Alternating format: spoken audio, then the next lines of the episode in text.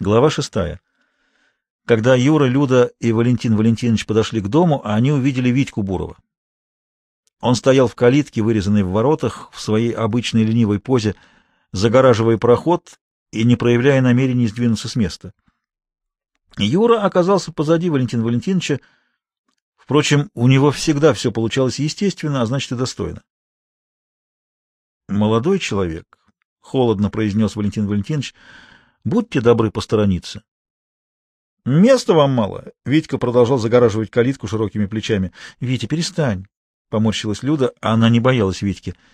— Или вы посторонитесь, или я помогу вам это сделать, — сказал Валентин Валентинович. Витька лениво подвинулся. — Чешите. Не вы мне сейчас нужны.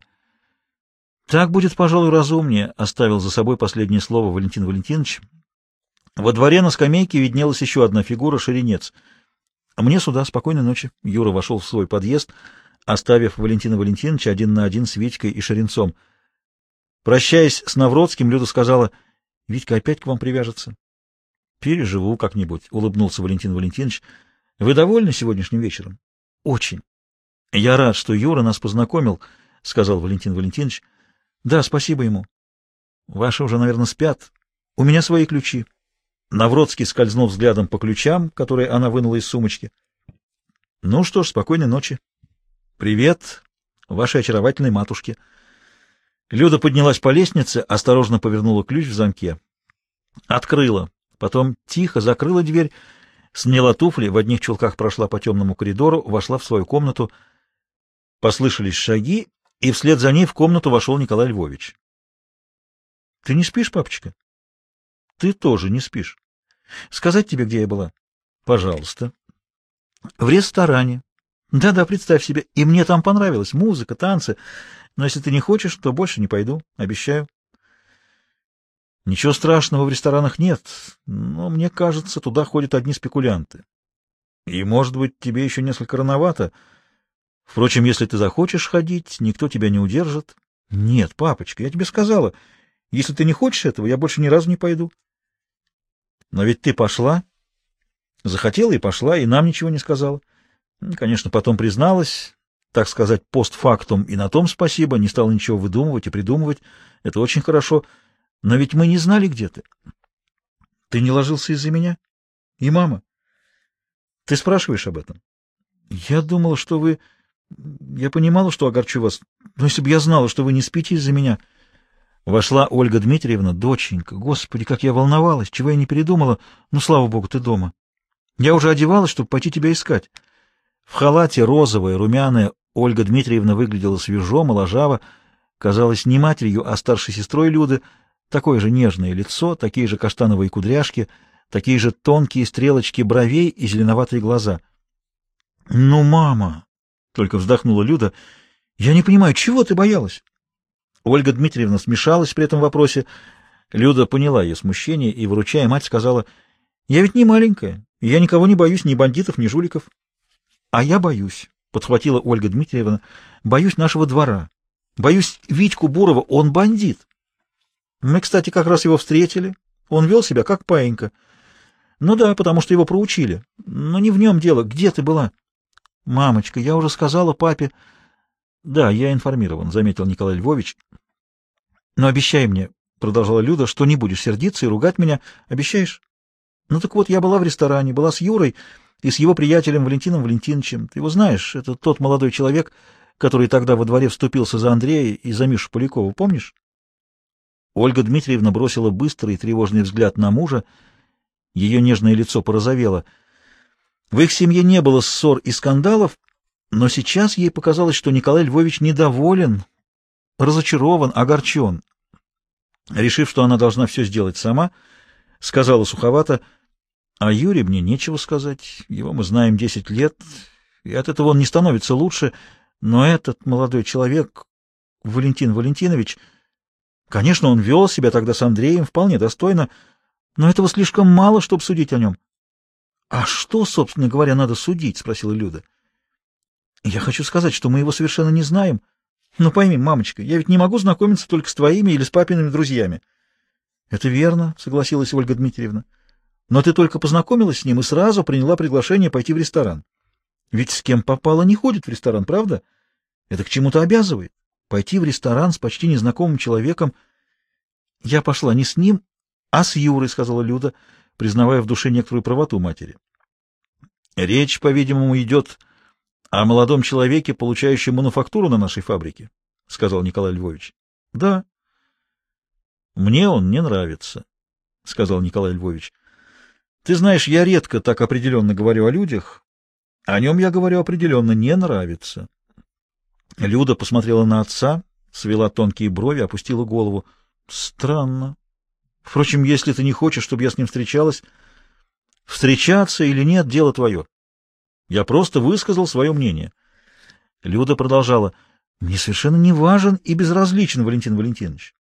Но я не понимаю, что происходит. Почему этому придается такое значение? Честное слово, нет ничего особенного, но когда запрещают, это ужасно.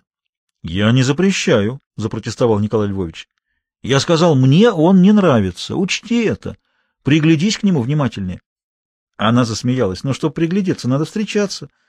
Папочка, мамуля, милые, все это такая ерунда, ей-богу. Не беспокойтесь ни о чем. Ну, сходила в ресторан, посмотрела, потанцевала с Юрой, попробовала их еду. Ну и как? — спросила Ольга Дмитриевна. Вкусно. Очень. Но твои блинчики вкуснее, — добавила она великодушно. Люда долго не могла заснуть, перебирала в памяти этот вечер, возвращение, сцену во дворе и приход домой. За ресторан она себя не ругала. Ей хотелось там побывать, это правда. Она пошла туда с Юрой, которого знает 150 лет. Юру беспокоит, что будут говорить в школе, он трус. А ей наплевать. Она ничего такого антиобщественного не сделала и не делает. Даже наоборот, хочет быть как все, но у нее ничего не получается, ее считают за чужую. А почему? Одевается не так, дочь инженера, ну и она не набивается. Не вешать же ей на грудь плакат «Хочу быть как все». И Юра тоже не такой уж плохой, как его школьная репутация. Никакой он не упадочник. Его беда хочет выделяться, а выделяться ему, между прочим, нечем. И если говорить честно, то Юра трус, это главное. Из-за этого она испытывает к нему презрение, из-за этого он ей никогда не нравился. Напрасно девчонки что-то там намекали, это все смешно. Единственный, кто ей по-настоящему нравился, вернее, мог бы понравиться, если бы она ему нравилась, это Миша Поляков. Он — прямая противоположность Юре, но он на нее ноль внимания, фунт презрения. И этот фунт презрения совершенно незаслуженный. Просто у Миши такой характер. Он никого в отдельности не замечает. Они для него масса. Но она не масса. Во всяком случае, не для него. Теперь насчет Валентина Валентиновича. У него довольно красивое лицо. В рассуждениях что-то значительное, даже загадочно значительное — но он носит лаковые ботинки, и это о многом говорит. И то, что у него такие деньги, он их так небрежно тратит в ресторане, тоже не в его пользу. У них в семье и у их знакомых таких денег нет, хотя люди вполне достойные. Ну, может быть, это он позволяет себе не так часто, и угощал он их от души, это ему было приятно. Немного старомодно, правда, этакое гусарство, мол, прогуливаю последнее, и он смелый по-настоящему, не притворяется. Витьку Бурова не испугался ни в этот раз, ни в тот, и это тоже очко в его пользу. Нет, родители не правы. Конечно, понять их можно. Боятся, что случится то самое, но напрасно боятся. То самое может случиться, но только с любимым человеком, а она никого не любит. Могла бы, может быть, полюбить Мишу Полякова. Мама потрясающая трусиха, даже очаровательна, потому что никогда не притворяется. Иногда люди кажется, что не она ее дочка, а мама ее дочка. Она всего боится. Это у нее с тех времен боялась домкома, боялась, что их уплотнят, отберут комнату, боялась за папу, боялась, что нечем будет накормить семью. А потом, когда появилась мука, и все появилось, мама стала перекармливать их, особенно Андрюшку, стала жарить блинчики. И все же с родителями ей повезло. Она понимает и ценит это. Просто она стала видеть больше, чем видит мама. И саму маму видит, и папу, как он, например, старается не уронить свой авторитет в семье, напускает на себя хмурый, недоступный вид, прячет свою доброту, потрясающую. Мама это, наверное, понимает. Папа на пьедестале, власть законодательная, а мама — власть исполнительная. И сегодня разыгрывал эту роль. Ах, как она их любит, и не будет огорчать. хотя и видит, что вступила с ними сегодня в неразрешимое противоречие. Подумать только, они пытаются решить, с кем ей встречаться, с кем нет. Они такие неисправимые, доверчивые романтики. Родители Люды тоже не спали. Это был не первый случай, когда Люда поздно приходила домой, но она всегда предупреждала, они знали, где она. В этот раз она как-то незаметно ушла из дома, ничего не сказала, не хотела лгать, но и правды не хотела говорить. Уж одно это их встревожило, и не случайно ресторан, франт в лакированных штиблетах. Впрочем, как познакомились они сами? На даче в Леонозове тоже случайно, на любительском спектакле. Уверяю тебя, — говорила Ольга Дмитриевна, — она взрослая дочь, мы уже ничего не можем ей запретить. Надо воспользоваться тем, что мы пока еще вправе что-то ей разрешать. — Это логично, — согласился Николай Львович. — Надо спасать то, что еще можно спасти. — Нечего спасать, милый. Уверяю тебя, это все-таки молодое, детское. Я только против ресторанов. Молодой человек должен приходить в дом, бывать в доме. Только так мы можем как-то влиять на Люду, на ее отношения. Мы можем видеть, с кем она имеет дело. Кроме того, если человек у нас бывает, я чисто по-женски постараюсь открыть ей глаза на него — на его недостатки, потом можно будет пошутить, посмеяться. — Все это верно, — сказал Николай Львович, — но, понимаешь, этот молодой человек не внушает мне доверия. И я, откровенно говоря, в некоторой растерянности, по служебным соображениям мне не хотелось бы, чтобы он бывал у нас дома. Но, с другой стороны, запретить люди общаться с человеком, который мне неудобен по службе — это в сущности то же самое, что советовать ей встречаться с человеком, который по службе мне удобен. Исходная позиция в обоих случаях фальшивая, дурная. Ольга Дмитриевна с удовольствием слушала мужа. Это было именно то, что она так ценила и любила в нем. Конечно, он не только не вынуждает Люду встречаться с нужными людьми, но и сам никогда с ними не встречается, и ход рассуждения был удивительно характерен для него. — Ты сильно преувеличиваешь, мой милый, — сказала она.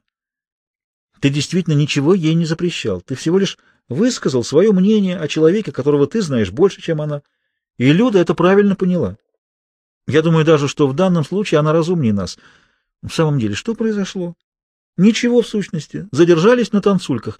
А мы когда-то не задерживались. Только тогда танцевали в саду, сейчас танцуют в ресторанах. Вот и все. Да, согласился Николай Львович, ты права. И главное, сама не волнуйся. Николай Львович успокоил жену, но сам не успокоился. Что-то тревожило его в этой истории.